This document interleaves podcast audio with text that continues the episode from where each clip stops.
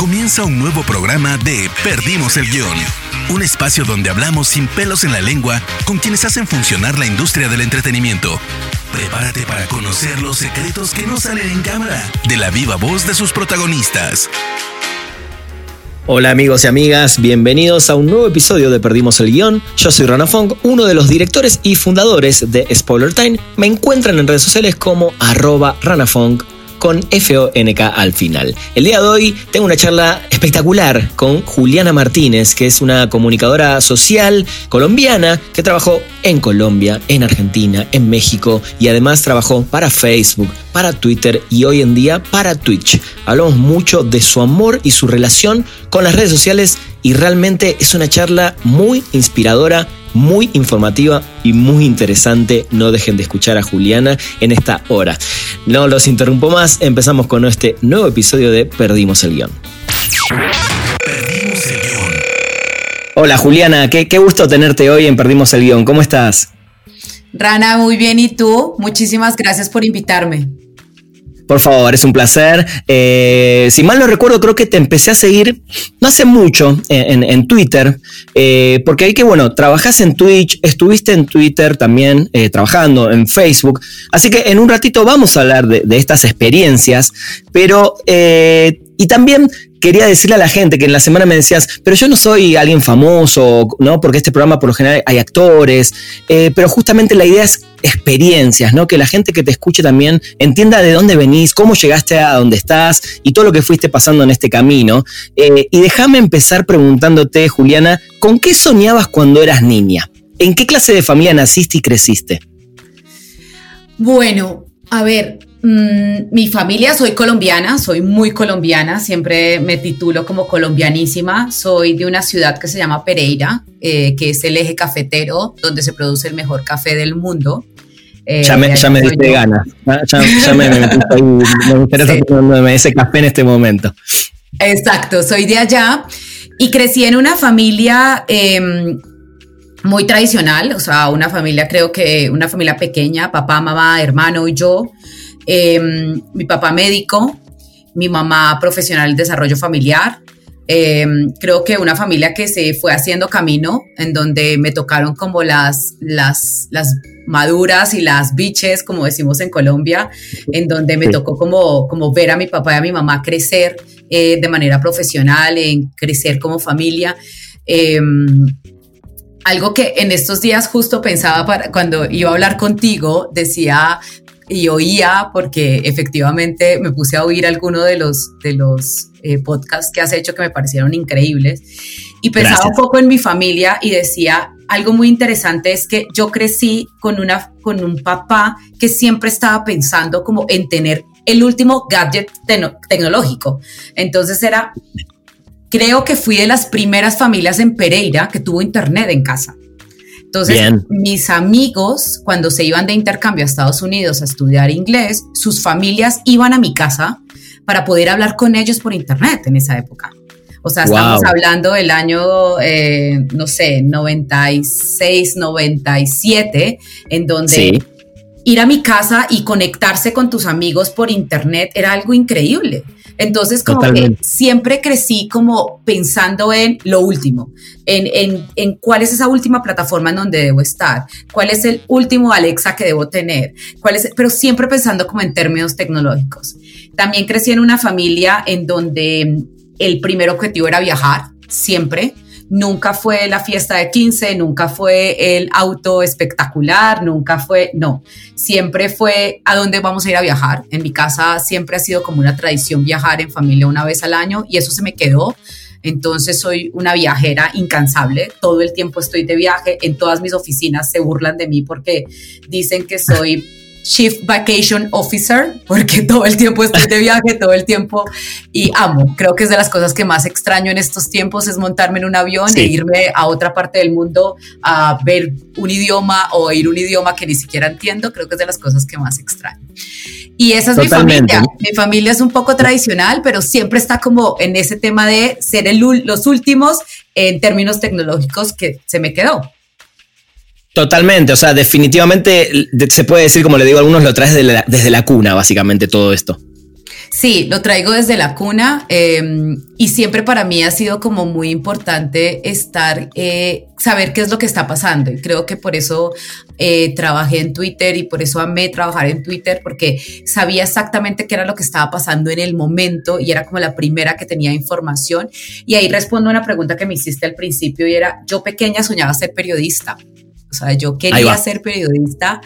Em, era como mi sueño, veía a los periodistas en televisión y yo decía, quiero ser eso, quiero ser una reportera. Sin embargo, entré a estudiar comunicación social. Eh, por cosas de la vida empecé a ver toda la parte de producción audiovisual y me llamó muchísimo la atención eh, toda la parte de producción de televisión, pero infantil. Entonces yo veía un Plaza Sésamo y decía, yo quiero hacer eso, yo quiero hacer un Plaza Sésamo, era mi sueño absoluto y total. Eh, Muy bien. Cuando terminé la universidad, eh, estuve en Teleantioquia, que es un canal regional eh, de Antioquia, Medellín, en Colombia, trabajando en un programa que se llama Caja de Sorpresas, que es un programa infantil, sábados y domingos. Trabajábamos con los niños, hacíamos contenido para ellos. y después regreso a Bogotá, empiezo a trabajar en producción de comerciales y pagaban una miseria, pero tú no te alcanzas a imaginar lo que alcanzaban a pagar. Ahí me, lo, puedo y a la vez no me lo puedo imaginar. No, no, no, pagaban en monedas, te lo juro, pagaban una miseria. Y allí eh, abren una oportunidad en una agencia de BTL, una agencia de publicidad de BTL, que son los que producen eh, eh, como flyers o producen eh, pasacalles, eh, vallas. Eh, sí, publicidad en, lugares físicos, digámosle, ¿no? Para que, sí, pero mira, exactamente. Sí, ahí voy a llegar, pero justo quiero retomar un poquito, porque me interesa mucho eso que contaste de la televisión, la producción, porque cuando uno entra a estudiar, por ejemplo, una carrera como comunicación social, em, hay muchas ramas, hay muchas ramas, igual que el que estudia cine, porque el que estudia cine puede ser desde actor, director, productor, guionista, hay muchas ramas, pero vos tenías un poco claro que sí te querías meter en el tema ya audiovisual. ¿Cuándo, ¿cuándo tuviste esa claridad? ¿Viendo Plaza Sésamo o hubo otras cosas que dijiste, yo quiero estar en este mundo de lo audiovisual? Te lo juro que eso fue una de las decisiones como que tomé en la universidad. O sea, yo veía a los estudiantes de producción audiovisual y los veía haciendo eh, documentales o los veía haciendo eh, eh, miniseries o los veía haciendo como un contenido increíble. que yo dije, esto es lo que yo quiero hacer. O sea, pero fue, fue algo como una decisión bastante repentina, porque como te decía, yo desde chiquita estuve súper enfocada a ser periodista pero en la mitad de la carrera empecé a ver lo que hacían los de producción audiovisual y dije, eso es lo que yo quiero hacer. Y te lo juro que hoy todavía me, me, genera la duda de por qué tomé esa decisión eh, y terminé haciendo, em, es, es, algo increíble, pero terminé haciendo eh, videoarte. O sea, mi tesis de la universidad fue un, una videoinstalación en base a los niños invidentes para personas videntes. Y estuve viviendo semanas enteras en una fundación de niños invidentes para entender cómo ellos podrían, podían ver a través de los cambios de luz. Entonces, a través de los cambios de luz, eh, eh, como muy fuertes que se les pueden poner en los ojos, ellos pueden empezar a ver siluetas. Y aparte de eso, eso terminé haciendo una videoinstalación, pero es algo que es, o sea, para mí, cuando me acuerdo, eh, me parece divertido porque es algo que nunca volví a hacer. O sea, es algo que hice en la universidad, tomé mi instalación, me fue súper bien en mi tesis y nunca más volví a hablar de videoarte. A pesar de que me sigue encantando, nunca más volví a hablar de ello. Mira, y, veo ya dos cositas. Hablaste de Plaza Sésamo, programa para niños, ahora hablas de esto, esta situación para, también para niños. ¿También tenés ese costado, digamos, de querer hacer cosas para los niños? Eh, sí lo tengo, sí lo tengo. Em, lo tengo más en un tema de, mm, como desarrollo personal. Em, desde que tengo uso de razón, eh, desarrollo, tengo como una, mi grupo de amigos cada año, desarrollamos eh, una, como una fiesta de Navidad para los niños. Em, y esto como que es algo que venimos trabajando desde hace mucho tiempo. En donde lo que hacemos es como que recolectamos eh, juegos, recolectamos eh, pues como una cantidad de, de, ideas divertidas para hacer una gran fiesta de Navidad. Ahora en México estamos trabajando con los hijos de los vendedores ambulantes de Tacubaya, entonces cada año vamos y les hacemos su gran fiesta de Navidad, les entregamos sus regalos y demás. Esto es algo a nivel personal, lo hacemos con mi grupo de amigos y lo hemos eh, desarrollado desde hace cinco años que vivo en México. wow. Em, y ahora estamos, sí, pero quisiéramos hacer algo más, o sea, quisiéramos, lastimosamente llegó este año difícil, pero quisiéramos poder pensar un poco más en cómo llevarles eh, la posibilidad a estos niños de que aprendan a codificar, por ejemplo, o sea, que haya un cambio un poco más profundo eh, pensando en su futuro. Está buenísimo, está buenísimo. Juli, em, estabas hablando ya de esa agencia BTL, tu primer trabajo fue en una agencia grande en Bogotá, ¿no? ahí en Colombia. También trabajaste para estas marcas tan importantes como Citibank, Hershey's, Telefónica. ¿Cómo fue ese primer paso profesional y qué aprendiste que desde ahí pudiste poner en práctica para todo lo que vino después? Mira, yo después de estas agencias, de, estas agencias de BTL, em, monté una agencia de publicidad en Pereira. Eh, con mis amigos decidimos regresar a la, a la, ciudad y montar una agencia de publicidad. Nos metimos una quebrada que creo que la terminé de pagar la semana pasada. wow. Em, eh, sí, nos terminamos. Los riesgos del emprendedor. Los riesgos del emprendedor completamente. Y, y, ahí regreso a Bogotá y empiezo a trabajar en una agencia de publicidad, empiezo a trabajar con estos clientes y los clientes empiezan a pensar en digital y empiezan a pensar eh, sobre tenemos que estar en digital, tenemos que empezar a desarrollar para digital. Y yo no me preguntes por qué razón terminé metida en Twitter y fue de las primeras usuarias de Twitter en Colombia. Entonces, eh, ahí tengo una historia divertidísima. Me paro un día en la agencia de publicidad, volteo a mirar a todos y les digo, se murió Michael Jackson. Y la gente me decía, no, no puede ser. No, estás hablando así. Se murió Michael Jackson. en la tele no salió, ¿por qué decís eso, no? No, no, no. O sea, estás loca. ¿Cómo? Se murió Michael Jackson. Dos horas después, en el periódico principal de Colombia, aparece Muere Michael Jackson. La gente me miraba y decía, es bruja. ¿Cómo supo dos horas antes que se murió Michael Jackson? Y así fue el principio de mi historia en Twitter, en donde eh, yo tenía una información que nadie más tenía. Entonces yo siempre sabía que las cosas que estaban pasando antes que los demás. Después de esto, eh, paso a trabajar en una compañía también muy grande de medios, que era la representante de Facebook, LinkedIn y Singa para Latinoamérica. Singa, no sé si te acuerdas, en una época de Facebook donde uno pedía vaquitas, eh, marranitos, que era como unas granjas virtuales que habían dentro de Facebook. Esto lo acuerdo perfectamente. Claro, Farmville y Cityville se llamaban estos juegos. Exacto. gran inicio también de estos juegos dentro de Facebook. Sí, yo me acuerdo, eh, perdón, te interrumpo, pero yo trabajé en muchos años, bueno, no muchos años, antes de venirme a México, hace 12, 13 años, en Sónico, y también estaba todo este tema de los jueguitos eh, en las redes sociales. Sónico ha sido uno de los grandes uno de los grandes em, éxitos que han habido en términos de gaming, que me parece súper interesante lo que ha pasado con Sónico. Sí. Y em, allí empiezo a trabajar, te lo juro, mis amigas me decían, Juli, ¿qué estás haciendo? Y yo no tengo ni idea. No tengo ni idea, pero acá me pagan mejor de donde me pagaban antes. Em, y voy a trabajar con clientes, voy a trabajar con agencias de medios, voy a trabajar con agencias de publicidad, pues yo no de ni idea de lo que estaba hablando, te lo juro. O sea, yo no sabía que era un CPM, un CPC y toda esta historia de digital del mundo del confunde y reinarás, no tenía ni idea que era eso. Sí. Eh, pero yo llego con una herramienta muy fuerte que se llama Twitter. O sea, yo llego con, con, una, con una plataforma muy fuerte que se llama Twitter y el equipo de marketing de esta compañía me dice, venga, ¿qué podemos hacer con Twitter? Y aquí desarrollamos algo que para mí ha sido como de los grandes logros que he tenido en mi carrera y es desarrollamos la posibilidad de darles a los tuiteros en esa época la posibilidad de ver el documental o de ver la serie antes que lo viera la, demás gente.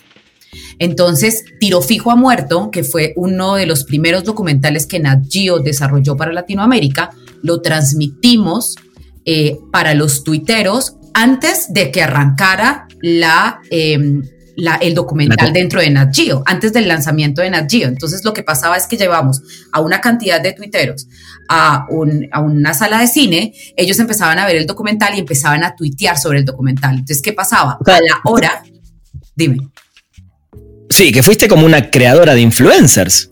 Totalmente, o sea, en esa época, entonces, ¿qué es lo que pasaba? A la hora eh, arrancaba eh, tiro fijo a muerto y la gente en televisión, o sea, la gente que estaba en sus casas decía, lo tengo que ver porque todo el mundo en Twitter está hablando de eso.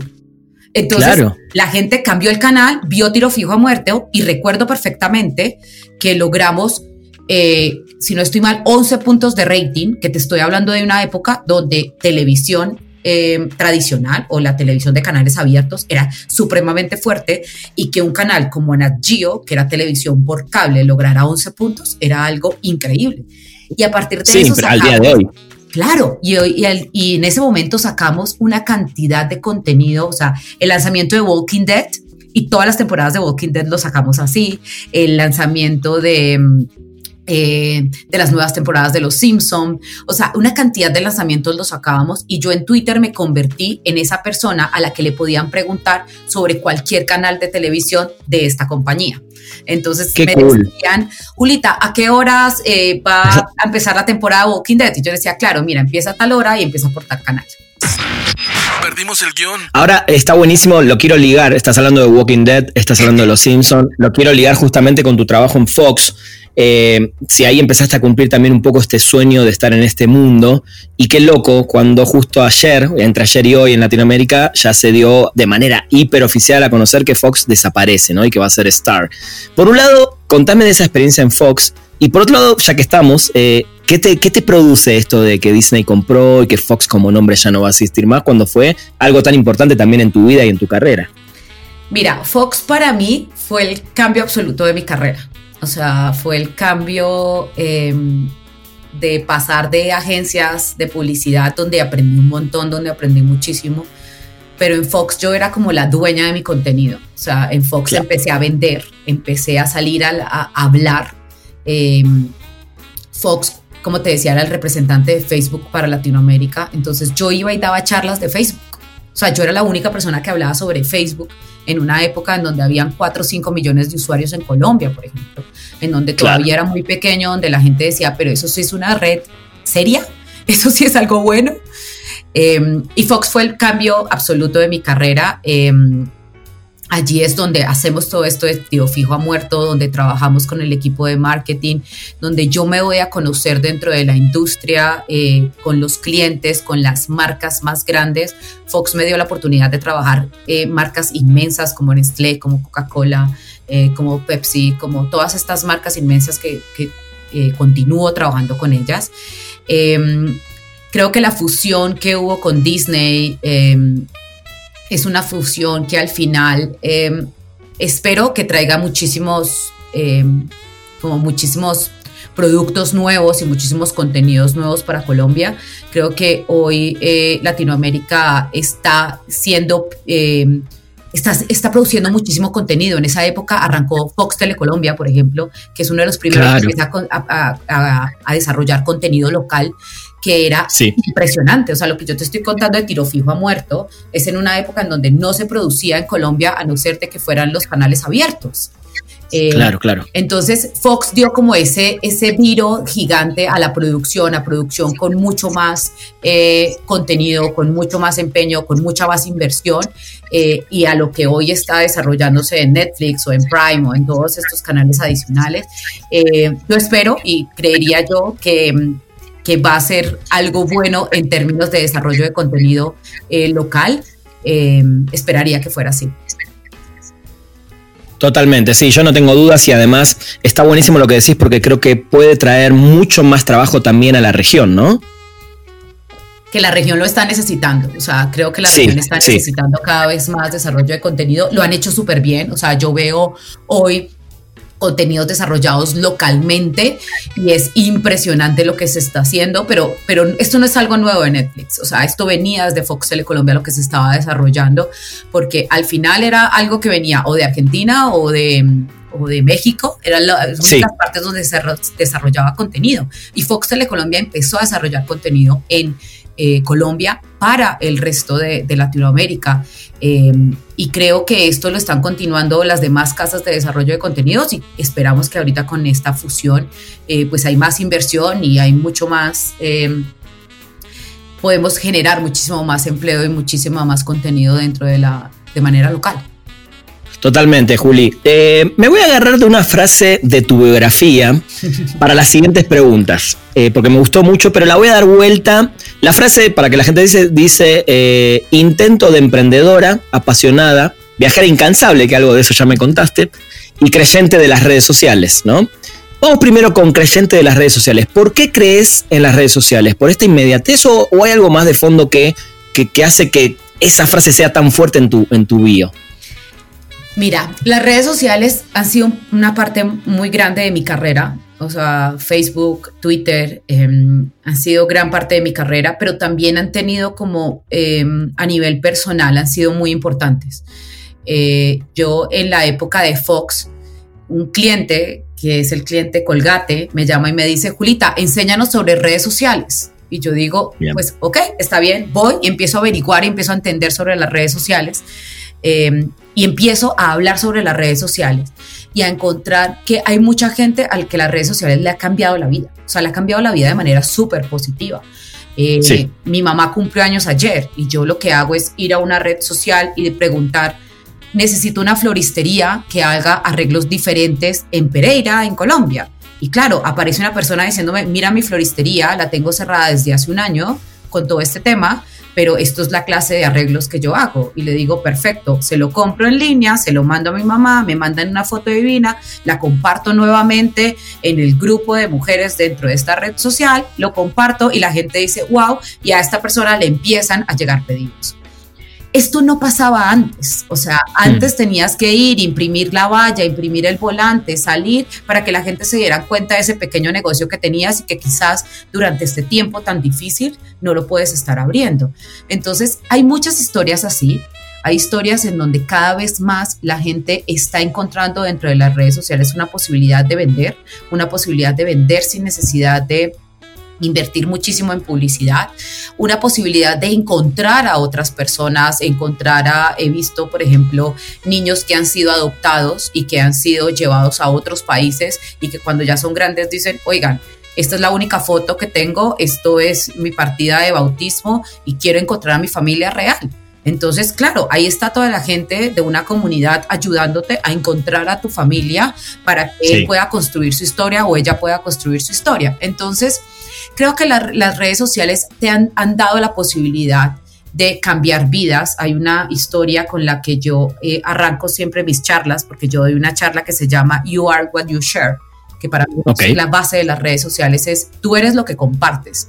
Sí, me, encanta esa definición y estoy mil por ciento de acuerdo. No podría estar más de acuerdo hoy en día, en esta época, con esa definición. Y es, es, la huella que tú estás dejando. O sea, si tú entraste a una red social a destruir, pues esta es la huella que tú estás dejando en este momento, es una huella digital muy importante. Y en una de estas historias que cuento, porque al final mi, mi evolución a nivel personal, a nivel laboral, me llevó a hacer una charla donde explico el por qué las redes sociales son tan importantes y por qué tú tienes que cuidar mucho el contenido que estás compartiendo en ellas y ser siempre propositivo dentro de las redes sociales. Cuando en 1985 ocurre el terremoto de México, eh, el presidente de México logra conectarse con la gente tres días después, porque lo primero que se cae en Ciudad de México es Telecentro, que era el antiguo Televisa. Cuando este edificio se cae, la ciudad queda incomunicada. La gente se queda seis meses sin teléfono. La gente queda completamente incomunicada y a nivel global la gente pensaba, Ciudad de México desapareció porque no tenían forma de comunicarse con ellos. Tres días después, a través de la radio, el presidente logra conectarse. En el terremoto que nos tocó sufrir, que no sé si estabas acá, que fue horroroso. Lamentablemente, y, sí, y, fue, y se lo contaba a mis amigos, ese año fui a Buenos Aires a fin de año y no, no entendían lo que me pasó. Yo estuve en un piso 9 en La Condesa, para la gente que no sepa, es uno de los barrios más afectados de la Ciudad de México. Y Juliana, te juro que pensé que el edificio se caía, que yo me caía ahí. Para mí fue la experiencia más traumática de mi vida. Por eso a veces también me molestan los chistes con el terremoto y, siento un vacío enorme cada vez que, se mueve algo, porque sí es tremendo lo que viví ese día. Yo creo que la vida nos cambia. Después de haber vivido un terremoto de esos, la vida nos cambia de, cómo puede cambiar en, un segundo. Y no sé, en el caso tuyo, yo no perdí ni familia, ni amigos, ni perdí mi casa. Eh, yo también vivo en Condesa. Eh, pero no perdí mi casa, no perdí nada, no me imagino la gente que lo perdió todo Eh, sí, de hecho, bueno, ese edificio donde yo vivía, ahí ya, a partir de ese ya no pude vivir más y hoy ya lo tiraron porque se podía caer. Así, nomás te lo digo. Dios, eso me parece, eso me parece, por eso te digo, creo que ese momento nos cambió la vida a todos. Para el momento del 2017, el presidente se conecta con la gente tres minutos después a través de Twitter. Claro. O sea, mira el cambio tan impresionante. Y no sé eh, en tu caso, pero en mi caso, eh, después del terremoto, eh, logré comunicarme con mis papás porque automáticamente Telcel, Claro, todas estas marcas lo que hacen es empiecen a conectarse, o sea, les regalamos datos, o sea, las telefónicas en México empezaron a regalar datos para que tú te pudieras comunicar con tus familias y con tus amigos.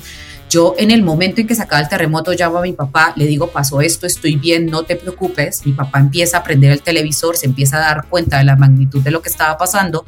Yo logro llegar a Condesa, porque a mí me tocó en Santa Fe, yo logro llegar a Condesa. Y cuando veo en Condesa, salgo a la calle y empiezo a darme cuenta de que la gente estaba en, la, en Parque México, que es uno de los parques que hay en Condesa, y empieza la gente a recolectar cosas, a recolectar enseres, eh, cobijas, comida, de todo, porque el primer eh, chip que hay es hay que ayudar. O sea, ni siquiera es yo me tengo que salvar, yo estoy bien, no, es hay que ayudar.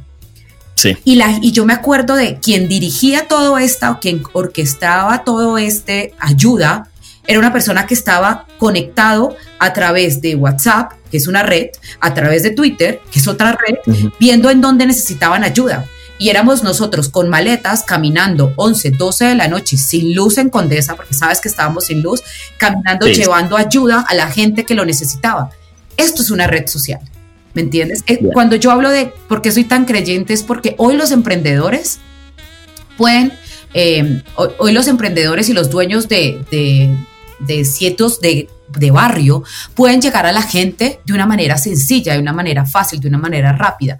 No sé, si tú llegaste a, a México hace 10 años, cuando tú necesitabas un carpintero, cuando tú necesitabas un plomero, ¿a dónde acudes tú? Ah, claro. A las redes. Yo acudo a las redes para saber dónde hay un dónde hay un plomero, dónde hay una persona de confianza que pueda venir a ayudarme con mi casa. Y al final es esto, es esta red que te permite conectarte con los demás para poder ayudar en un momento de crisis como nos tocó a nosotros en el terremoto. Seguramente, Y, yo he visto muchísimos... Eh, pues, muchísima información acerca del terremoto de 1985, donde México también se paró y empezó a ayudarse uno con los otros, pero quizás no fue tan fácil encontrar a quién ayudar o quién estaba necesitado como lo fue ahorita para el 2017. Sí, estoy mil, por ciento de acuerdo y sí, totalmente. Creo que eso es lo, más lindo de las redes. Eh, Juli, trabajaste en Facebook, empezaste a trabajar ahí. Creo que te fuiste a Buenos Aires primero, ¿no? Sí, me fui para Buenos Aires. Em, me fui para Buenos Aires y tengo, no sé, no sé si este podcast me lo permite decirlo, pero... Todo, todo lo que quieras. Eh, la ciudad de la furia. O sea, literalmente la ciudad de la furia. Eh, cuando llegué a Buenos Aires, eh, sentí que Buenos Aires me tragó sin masticarme. Y después eh, fue algo, o sea, literal me vomitó después y lo sacó todo y fue una experiencia increíble Buenos Aires. Eh, al principio fue muy difícil, muy difícil eh, entender Buenos Aires, entender como a la gente, fue el final de Kirchner. Entonces ah, te imaginarás lo que fue llegar a Buenos Aires con donde una un cuadro de queso costaba 20 pesos y a los seis meses costaba 110 pesos. Sí, eh, Pero fue increíble. O sea, Buenos Aires fue de las grandes experiencias en mi vida. Llegué allá a trabajar a Facebook, eh, empezar a abrir Facebook para Latinoamérica. Éramos la primera oficina en, en la región después de Brasil. Eh, pero yo era responsable para Colombia. Entonces era muy divertido porque yo vivía en Buenos Aires, pero todos mis clientes eran colombianos y cada mes tenía que viajar dos semanas a Colombia y dos semanas a Buenos Aires. Entonces yo no tenía casa ni aquí ni allá, iba y venía, pero, pero amo Buenos Aires, comí delicioso, aprendí muchísimo, sobre todo a nivel personal. Creo que te hace crecer como persona esa ciudad. Ah, sí, sí, yo, la extraño muchísimo. Y contame, ¿qué, qué si tenés que sacar una, un bullet, una cosita, más, la más importante que aprendiste trabajando en Facebook? Vos que además llegabas siendo de alguna manera muy creyente y, amabas ya las redes sociales. Creo que una de las grandes cosas que aprendí en Facebook a nivel laboral es la importancia de do it yourself. O sea, este tipo de, compañías eh, tienen la capacidad de decirte cómo tienes, eh, o sea, como si tú tienes un problema dentro de la plataforma, tú tienes que resolverlo tú mismo. O sea, tienes que encontrar las herramientas para levantar el ticket, para resolverlo, para llegar. O sea, como que estas compañías son pensadas como startup. Entonces, al principio estás solo y al principio eres el responsable de absolutamente todo. Eres el responsable de atender al cliente, de desarrollarlo, de implementarlo, de sacarlo adelante.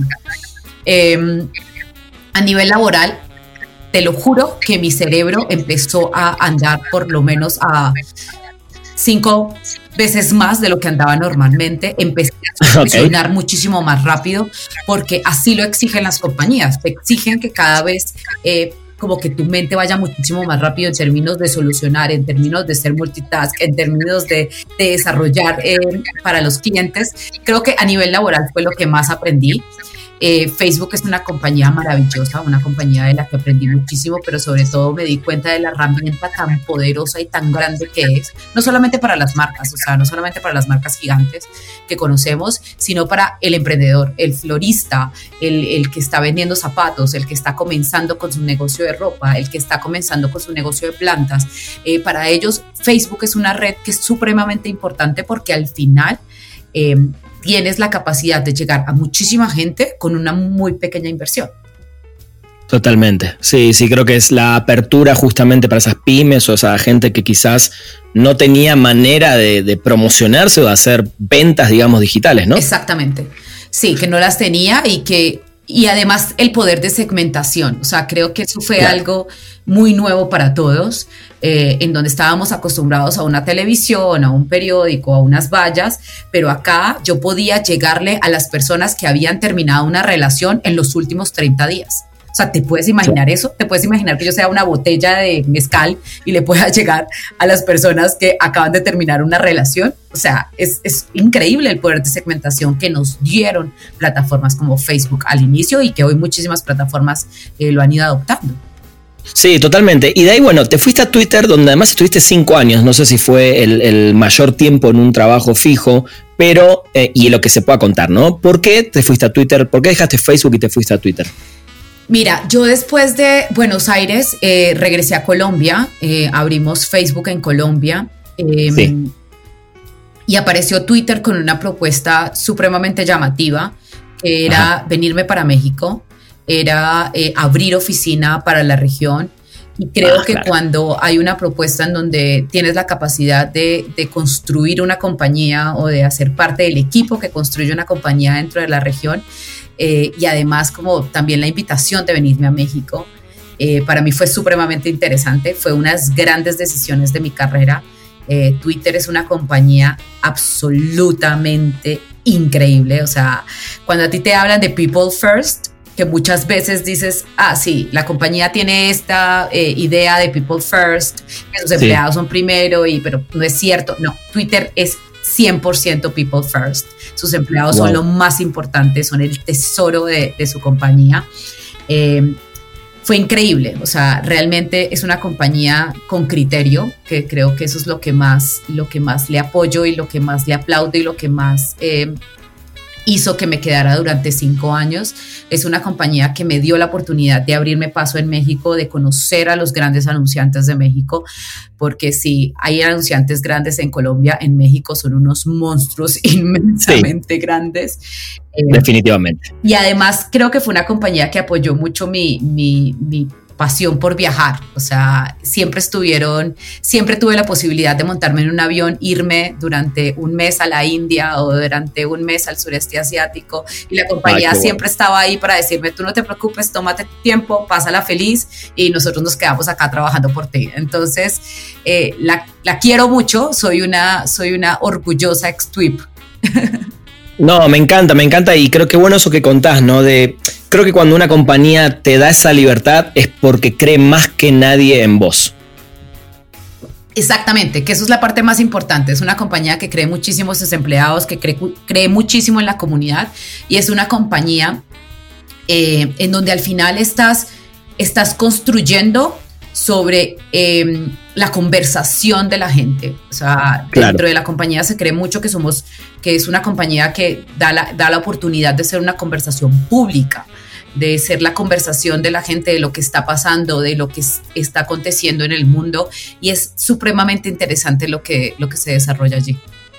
Sí, y, volviendo a lo que dijiste hace un rato de, la, velocidad, ¿no? Que vos ya lo dijiste cuando estabas en Pereira, dijiste lo de Michael Jackson. Creo que hoy, hoy sigue pasando, que te enterás antes en Twitter de cualquier cosa antes que en otro medio. a mí me sigue pareciendo lo más fabuloso que tiene esa comunidad. Y te hago una pregunta para después ya irnos a Twitch. Eh, Vos ya eras súper usuaria de Twitter y de, hecho dijiste que eras una de las primeras en, tu comunidad, en tu región, en, tu localidad. ¿Qué, ¿Qué, impresión te llevas, para bien o para mal, después de ser tan fan de la compañía, de haber trabajado ahí y de haberte ido de ahí?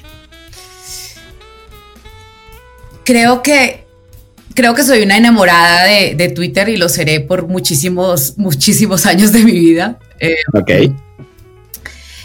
creo que, creo que va muchísimo más allá de lo que la gente ve. O sea, cuando tú eres, cuando tú eres un usuario de Twitter, eh, cuando desarrollas contenido dentro de la plataforma, cuando ingresas todos los días a ver qué es lo que está pasando, no te das cuenta detrás cuánto trabajo hay. O sea, cuánto trabajo hay para, para mantener la conversación, para mantener el respeto dentro de, la, dentro de la plataforma, para mantener una conversación positiva dentro de la plataforma. Muchísima gente dice, pero es que entro a Twitter y, de pronto no veo el contenido que quiero, o no veo el contenido que me gusta o el contenido que me importa, porque claro, porque la plataforma te está mostrando lo que está pasando en el día a día, porque quizás no estás siguiendo a las personas correctas, porque quizás estás siguiendo otro tipo de contenido, pero hay todo un trabajo muy grande y de verdad de corazón de, los empleados de Twitter eh, para lograr que la plataforma sea una plataforma donde tú te quedes... Eh, y consumas el contenido que sea ideal para ti, que sea importante para ti consumir.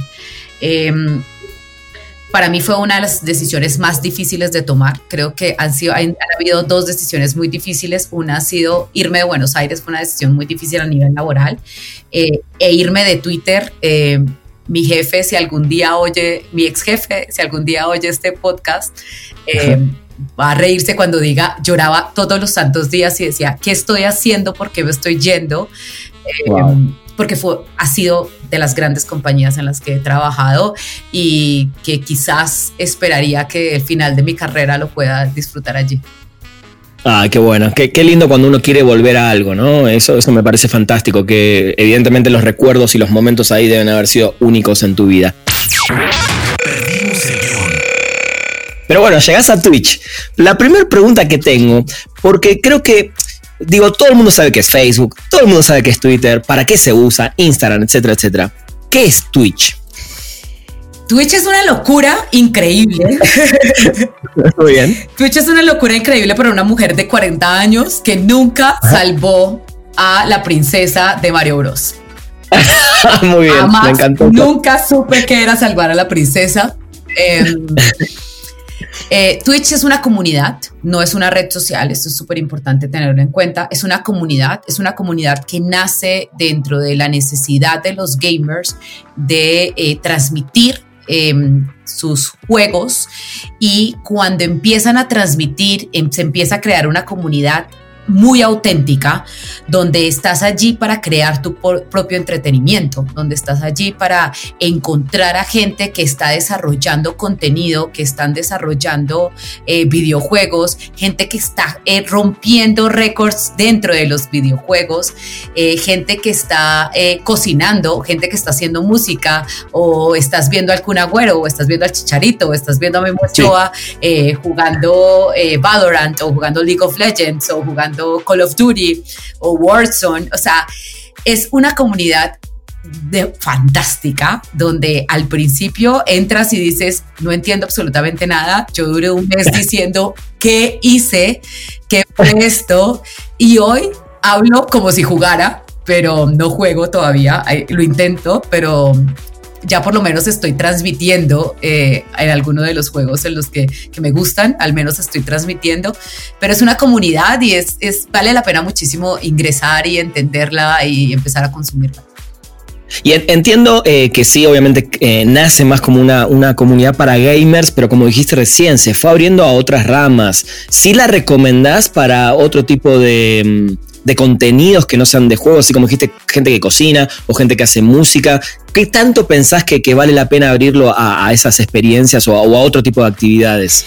Mira, Twitch ha sido em, una plataforma que se ha ido como desarrollando a partir de lo que la gente está haciendo. O sea, realmente no es que Twitch haya dicho, ahora vamos a hacer música o ahora vamos a hacer... No, realmente la gente encontró una plataforma donde es una comunidad. Claro. donde la gente se conecta durante más de una hora y media, dos horas, eh, donde la gente empieza a decir, ok, tengo la posibilidad de hacer streaming, tengo la posibilidad de que la gente em, interactúe conmigo, interactúe con mi contenido em, y adicional puedo pagar mi renta o puedo hacer que la gente done para esta causa que tenemos o puedo hacer que la gente escoja cualquiera de las canciones que estoy lanzando o le voy a mostrar a la gente cómo estoy aprendiendo a tocar una guitarra. Entonces, realmente más allá de recomendar o no, la gente solita ha empezado, como te decía, es una comunidad que hace su propio entretenimiento.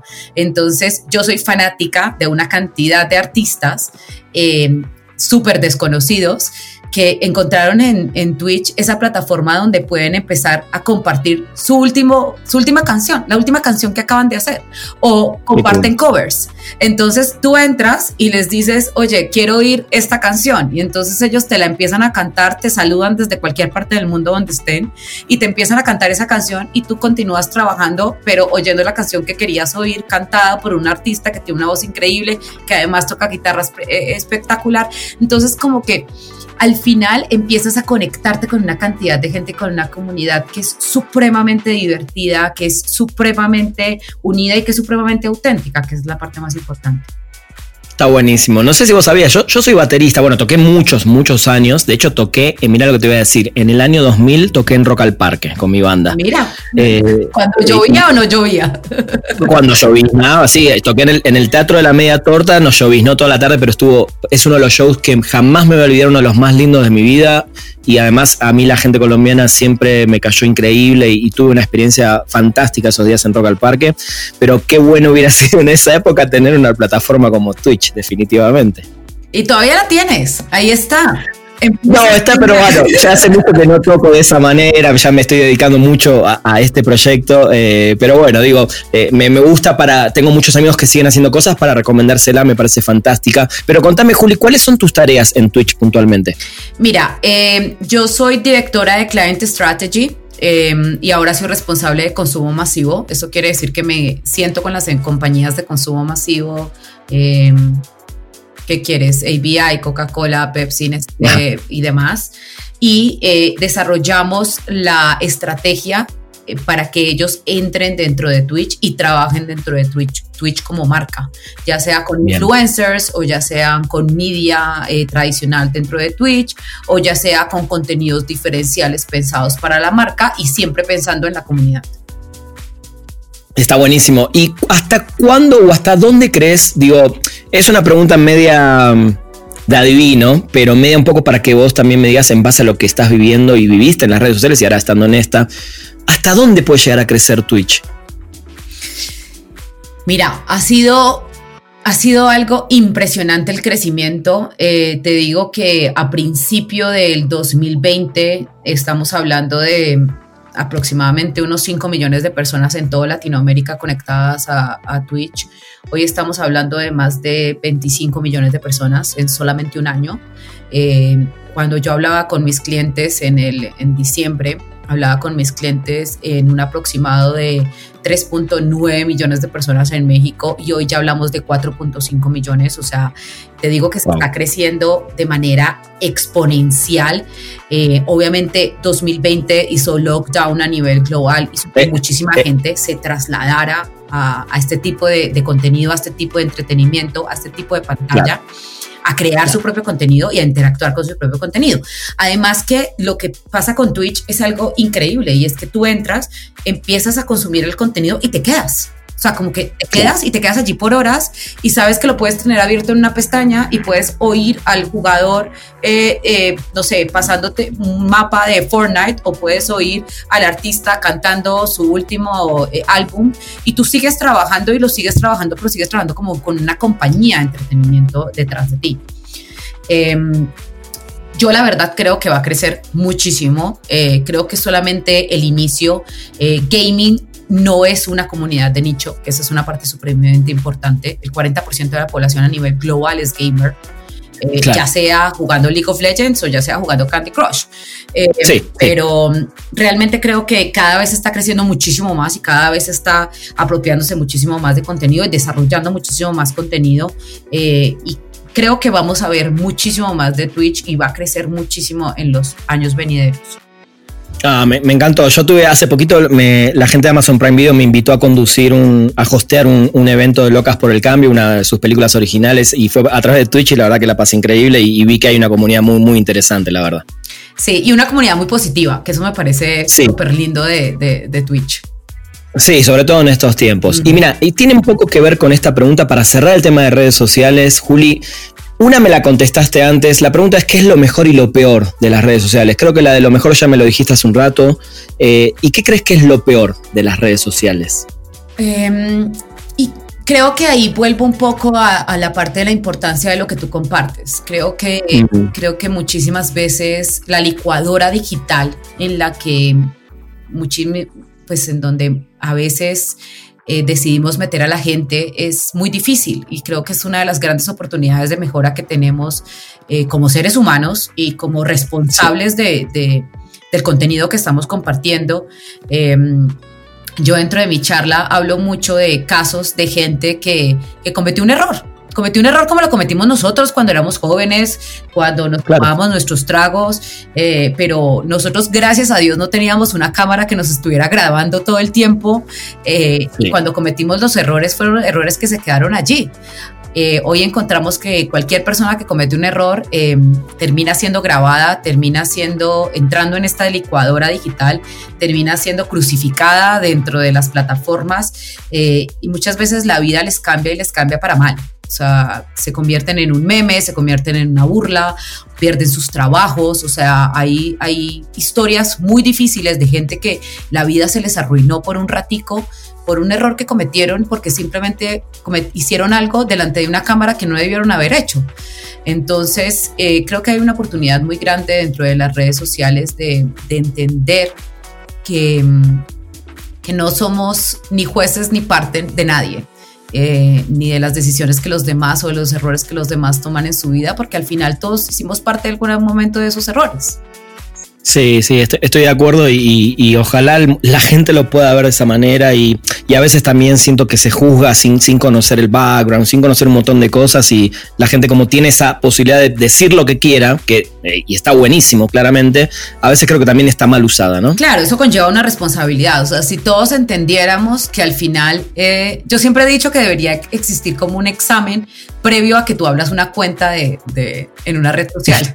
O sea, debería haber como un análisis previo y decir, okay, sí, tú estás, tú estás apto para abrir una red social o no, tú no estás apto todavía, ve y piensa en tu cuarto un ratico y después vuelve y la puedes abrir. Pero el hecho de que todos podamos tener una, una, un perfil dentro de estas redes sociales debería llevar consigo una responsabilidad, pero muchas veces no lo entendemos así. Sí, estoy de acuerdo. Para terminar con tu bio, ¿no? la última frase que quería eh, nombrar es la primera, que dice intento de emprendedora. ¿Qué falta para dejar de ser un intento y ser una emprendedora? falta faltan huevos para hacerlo. Me, encanta, honestidad brutal. Creo que es la honestidad brutal, la admiro tanto en estos tiempos. Eh, que realmente cada vez que alguien me dice alguna frase así, tan de adentro y tan real, eh, la aplaudo, realmente. Sí, o sea, mira, em, desarrollamos una idea increíble hace un par de años eh, para, soy amante de los perros, como no te alcanzas a imaginar, tengo dos hermosos eh, adoptados, Habana y Laos em, porque claro, mis perros se tienen que llamar como los sitios que más me gustan Sí, muy bien. Ahí me respondiste también la parte de viaje, viajas por placer, básicamente. Totalmente.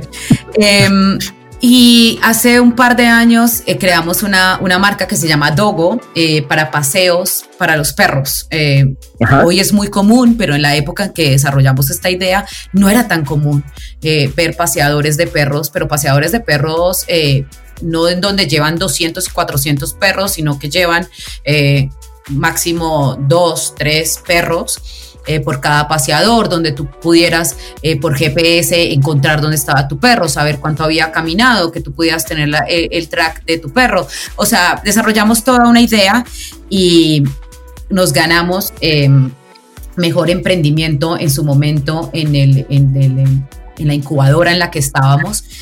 Eh, y no fuimos capaces de salir porque había que renunciar y había que meternos de lleno 100% para sacar el proyecto adelante y no fuimos capaces. O sea, ninguno fue capaz de dar el, el paso atrás de estas compañías inmensas tecnológicas que te dan todos los beneficios y además te dan un sueldo fijo.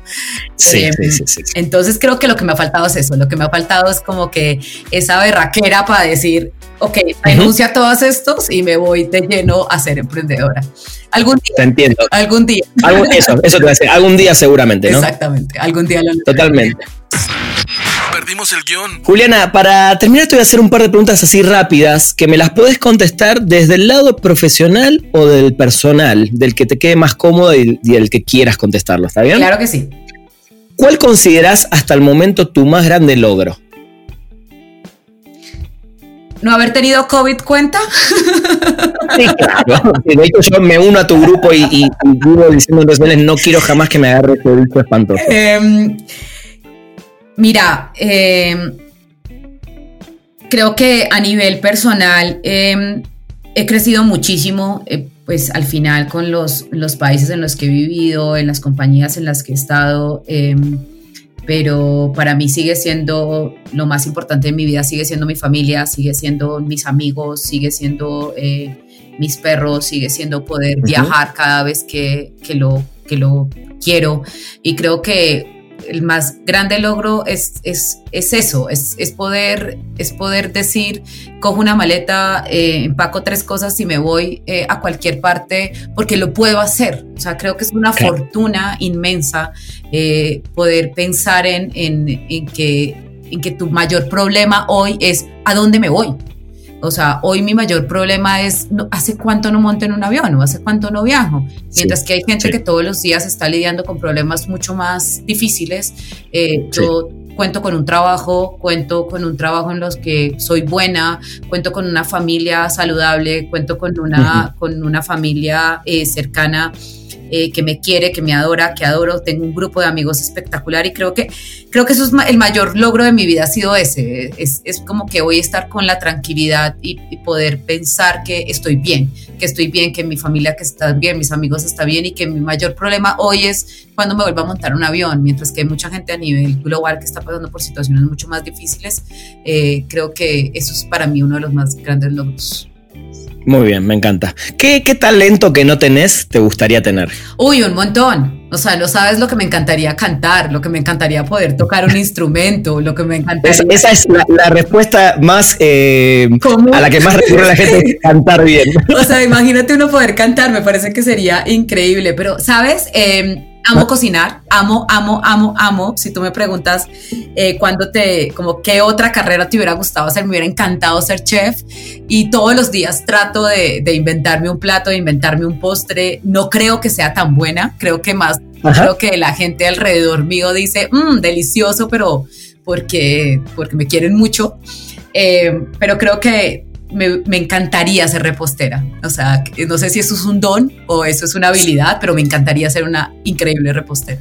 Me encanta, mira, a mí hay algo que me dejó el 2020 es empezar a intentar cocinar. Eh, creo que empecé, hay algunas cosas que me salen bien y siempre digo, a partir de ese gusto nuevo que tengo desde el año pasado, eh, siempre digo que en mi próxima vida ojalá pudiera ser chef, me encantaría. Sabes que es de las cosas que, o sea, el, la horneada de pan fue de las cosas que creció siete veces más en, contenido dentro de Twitter.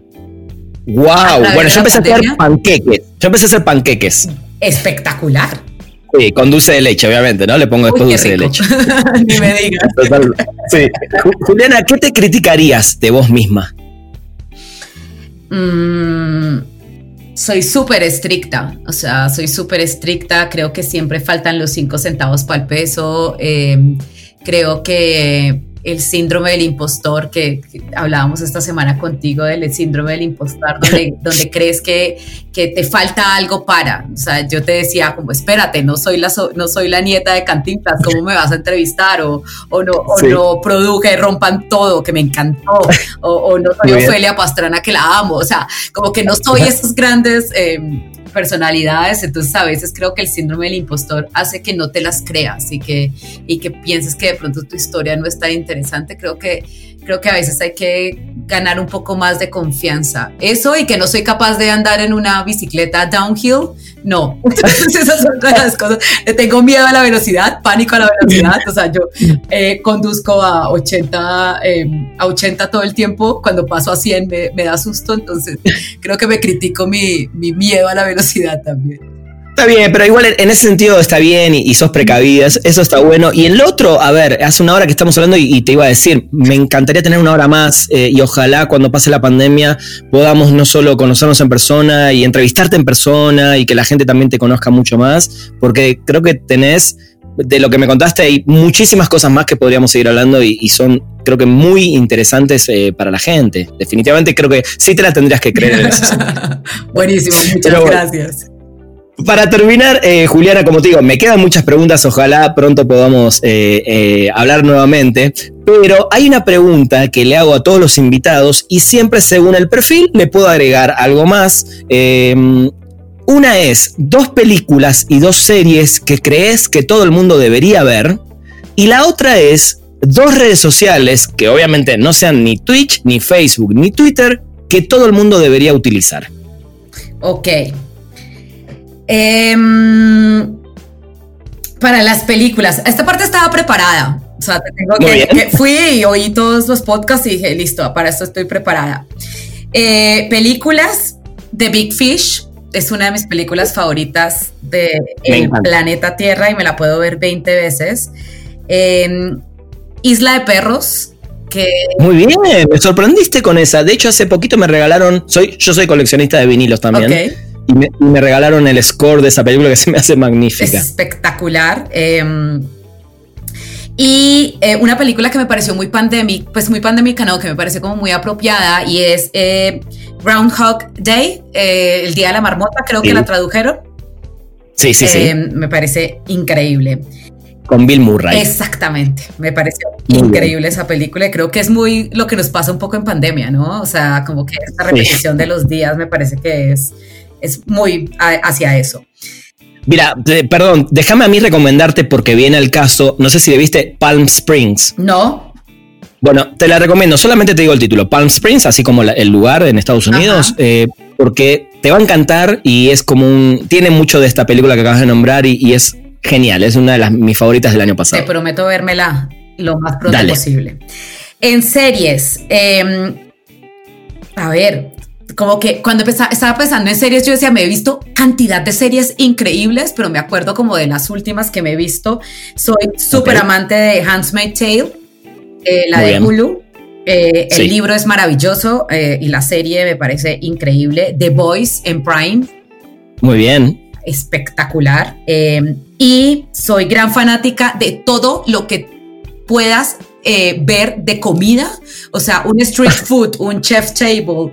Eh, ahorita hay una que se llaman manos a las sobras, que la gente hace eh, ñoquis de las papitas fritas que les quedan de las hamburguesas, o sea, no, no, no, todo lo que tenga que ver con comida, ahí estoy yo, o sea, realmente esas son mis series favoritas, todo lo que tenga que ver con comida. Street Food Latinoamérica me pareció un gran, gran, gran serie y Street Food Asia también me parece que es increíble. Muy bien, me antojaste ir al principio de la charla al café y ahora me estás antojando que llame por Uber Eats a pedir una parrillada, básicamente. qué rico, qué rico. Pero muy bien. Ok, ¿y las redes sociales? Em, a ver, hay redes sociales que a veces se nos olvidan muchísimo, como por ejemplo un Pinterest. Muy bien. Pinterest es una red social hermosa con un contenido espectacular em, y que la verdad es que es súper inspiradora. Entonces creo que Pinterest es una gran red social. Eh, y otra red que creo que todo el mundo debería tener y todo el mundo debería cuidar, cuidar muchísimo el contenido de esta es LinkedIn. Eh, creo que es súper importante, es una red social cuando estás pensando desde el lado del emprendimiento, cuando estás pensando desde tu lado laboral. Creo que es una red que, que eh, aporta muchísimo en donde es importante que la mantengas completamente actualizada, donde tengas muy buenos contactos y donde además puedes hacer muy buenos contactos para futuro. Sí, totalmente. Yo sabes que es una red que nunca le di mucha importancia y a, principios del año pasado, con, todo esto de Spoiler Time y, mi carrera, digamos, la actualizo semanalmente con artículos, con, bueno, con estos podcasts, con videos y, creo que sí es, es muy interesante. Y Pinterest se me hace también de las olvidadas y creo que es una de las más lindas de todas. A mí que me gusta la colección de discos, me gusta entrar a ver las colecciones de otros, las casas, cómo los tienen guardados, cómo los ponen, etcétera. Creo que hay una cantidad de, material hermoso. Es súper inspiradora, o sea, me parece que Pinterest es como una tranquilidad, o sea, es como que te genera tranquilidad, pero nadie te está vendiendo nada. O sea, creo que es una red social linda, esa es la palabra, es linda y te da muchas ideas. Me gusta, totalmente. Juliana, qué, qué, placer, en serio, y me encantó esta charla. Eh, ojalá la podamos seguir en el futuro, como te digo, ya sí con un café en la mano, eh, o, bueno, de alguna manera, de manera presencial, cuando toda esta cosa espantosa que nos está pasando, eh, ojalá se termine, o por lo menos vaya terminándose pronto. Claro que sí, te invito a un café colombiano apenas todo esto se termine. O estemos vacunados, lo que llegue primero. Dale, totalmente, totalmente. Juliana, te mando un abrazo enorme eh, eh, y otra vez te lo repito, un placer escucharte y aprender de vos. Un abrazo inmenso y muchísimas gracias por la invitación. Pasé feliz. Buenísimo, eso, eso es lo mejor. Bueno, gente, esto fue un nuevo episodio de Perdimos el Guión. Nos escuchamos la próxima semana. Llegamos al final de Perdimos el Guión. Gracias por acompañarnos y no te pierdas un nuevo programa cada martes, donde hablaremos sin pelos en la lengua con quienes hacen funcionar la industria del entretenimiento. Perdimos el guion.